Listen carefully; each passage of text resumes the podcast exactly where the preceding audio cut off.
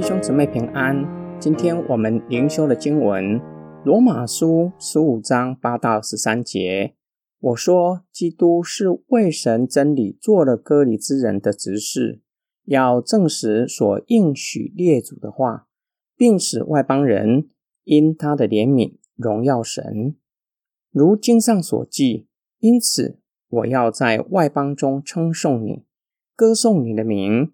又说，外邦人啊，你们要与主的子民一同欢乐。又说，列邦啊，你们要赞美主；万民啊，你们都要颂赞他。又有以赛亚说，将来有耶西的根，就是那兴起来要治理万邦的外邦人，要仰望他。愿赐盼望的神，因你们的信，把各样的喜乐。平安充满你们的心，使你们借着圣灵的能力大有盼望。在这里，保罗引用旧约证实上帝的预言，已经在耶稣基督里应验了。这是前面已经论证过的议题。耶稣做受割礼之人的仆人，证实上帝的预言是真实的，是可信的，表明上帝是现实的。然而，信实之神的救赎不是只关乎以色列人脱离异族统治者，同时关乎万民，要让万民与以色列一同站在神的面前敬拜神。保罗希望罗马教会能够明白他的侍奉，愿意参与在向外邦人宣教的行列。这是上帝给保罗的使命，也是给罗马教会。包括普世教会在内的大使命，罗马教会要能够完成大使命，首要的就是要彼此同心合一，不要再分犹太人和外邦人，不要再被洁净条例困扰，将他们区隔成两个对立的群体。保罗的劝勉也给我们另一个反思：因神的怜悯。使我们荣耀神，我们很容易以人，特别是以自己的需要为中心，思想上帝的救赎。我们确实需要耶稣，若不是主的救赎，我依然在死亡、在黑暗之中，相当无助，走向灭亡。然而，上帝的工作并不是围绕着我旋转，乃是以上帝为中心，为要荣耀神、侍奉神。